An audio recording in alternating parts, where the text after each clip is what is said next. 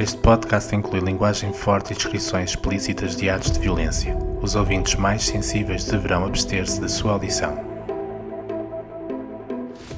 Anteriormente em O Assassino. Procuro por um homem que matou uma mulher e só ele poderá ajudar-me a descobrir o seu paradeiro. Foi exonerado. Por quem? Pelo Papa. Uma figura vestida de branco encontrava-se à janela, contemplando o céu tenebroso como uma tela criada por um pintor atormentado. Os dois entreolharam-se. Determinado, o assassino seguiu em frente, rumo ao palácio, o apostólico.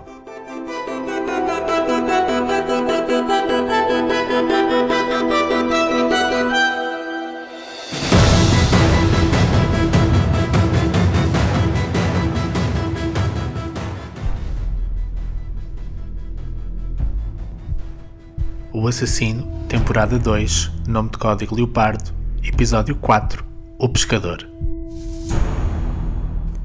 A história da sua morte envolvera quatro pessoas: a mulher adúltera com quem costumava fazer amor, o padre falso que usurpara a sua identidade, o santo cujo pontificado não passava de uma mentira e o assassino que o Papa contratara para matá-lo.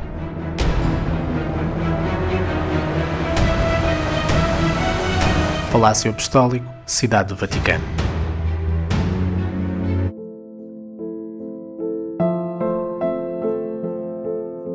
Sentado a uma mesa com aspecto envelhecido, o homem continuou a ler enquanto molhava num fio de azeite uma fatia de pão de centeio. Os dedos engelhados, num dos quais usava um anel, eram iluminados pela resta de luar que atravessava os vidros da janela que dava para o domo imponente da basílica de um pescador. Papa ouviu um ruído, semelhante ao ranger da madeira, que atribuiu às tábuas do soalho. Era antigo e por vezes estalava, especialmente quando era pisado por alguém. Inicialmente julgou que se trataria da freira que lhe preparara o jantar, a assegurar-se que se encontrava bem, mas àquela hora todos os que viviam no palácio, incluindo Amélia, já se haviam ido deitar, deixando com poucas alternativas para a quebra na solidão. Uma sombra negra, mais ainda do que o céu tenebroso, abateu-se sobre a janela. Era um corvo, enorme, com um par de olhos mais intimidatórios do que os de um homem que sabia estar na posse da verdade. Seguidamente, o azeite que cobria o prato transformou-se. Ficou pintalgado de vermelho, de um tom incandescente, como as pétalas de uma flor de inverno.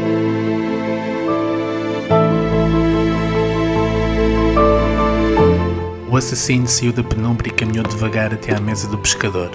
Puxou de uma cadeira e traçou as pernas sobre as vestes cardinalícias.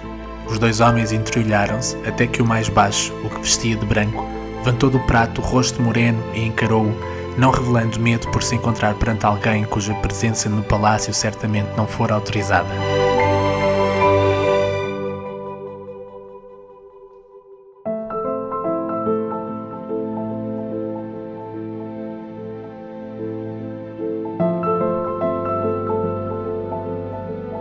Quem és? perguntou-lhe, curioso pelo seu rosto afilado. Não és um cardeal. Como poderás estar tão convicto? Conheço todos os meus príncipes, até aqueles que escorraçou como se fossem ovelhas tresmalhadas de um rebanho. O semblante neutro do Papa alterou-se e momentaneamente pareceu ao homem que os seus olhos escuros se revestiram de um brilho malévolo de reconhecimento. Quem és tu? Sou o homem que mandou matar. Encontrai-vos na casa de Deus, avisou ele, com o dedo indicador em riste. A blasfémia é um dos pecados mais vis. Nunca terei tantos como aqueles que lhe conferiram o direito de usar esse anel, acusou o assassino com um tom de voz venenoso e acrescentou respeitosamente: Eminência.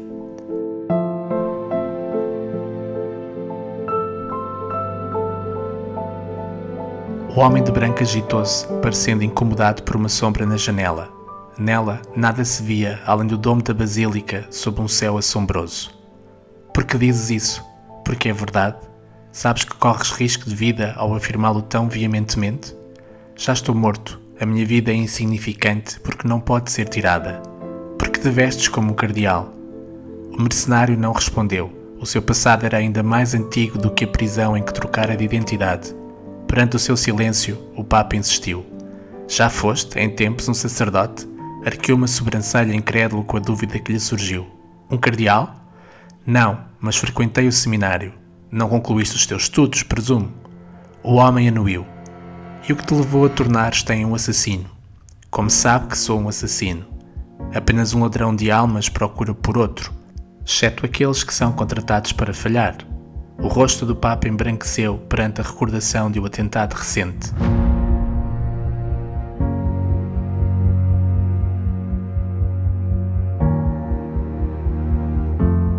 Onde é que se encontra o prelado Flanagan? Desconheço o seu paradeiro. Por que motivo o exonerou? Os olhos escuros do pescador tornaram-se ainda mais sombrios, porque, tal como tu, sabia a verdade. Essa verdade inclui a localização do leopardo? O que me darás em troca se te disser onde se encontra? Os olhos verdes do assassino brilharam intensamente. A sua vida.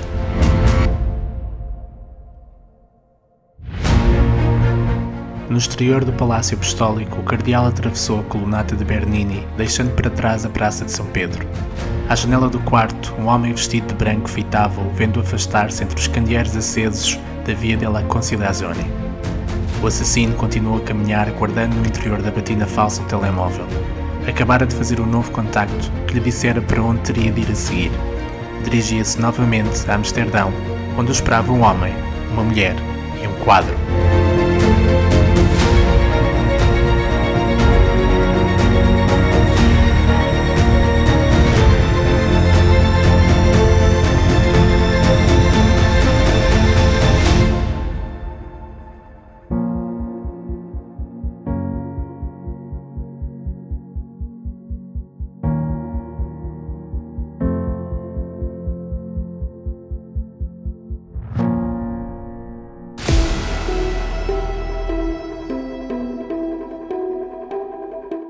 A temporada 2, nome de código Leopardo, de O Assassino, continua no próximo domingo com o um episódio duplo especial dedicado ao Dia Mundial do Livro, disponível gratuitamente em oassassino.com, Apple Podcasts e Spotify.